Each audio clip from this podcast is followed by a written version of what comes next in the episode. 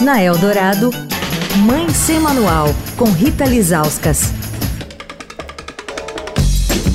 Oi, gente, Mãe Sem Manual de volta, encerrando a semana que passamos com a educadora parental e escritora, a Prisla Tranjan, autora do livro Toda Lagarta Vira Borboleta, escrito para que o filho dela, o pequeno Joaquim, entendesse um pouco mais sobre a perda abrupta da avó que morreu de coronavírus, né, como outros 655 mil pais, mães tios, avós e avós de todo o Brasil.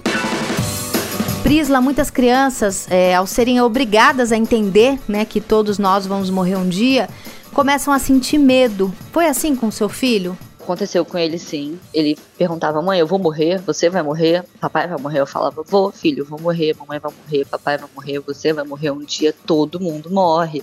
A gente tá nessa vida aqui por um tempo, não tem um tempo determinado. Quando você conta de um acontecimento tão doloroso, tão difícil que é sumir, vamos dizer assim, que a criança quando ela descobre sobre a morte, ela não tem ideia é, a princípio que aquela morte ela é para sempre.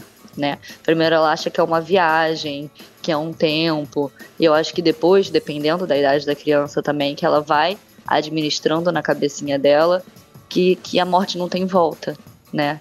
Então, lidar com esse medo faz parte. Eu acho que a gente tem que ser muito sincero com as crianças o máximo possível, claro, dentro de um, de um lúdico, né? Sem também fazer com que a criança viva sentindo medo da morte, né? Porque esse é o difícil de você abordar sobre a morte. É você saber falar de uma forma com que não faça mais mal à criança do que ela já está sentindo. Então, acho que por isso que as pessoas têm tanto pé atrás em falar de morte com crianças, né? Porque é muito difícil realmente.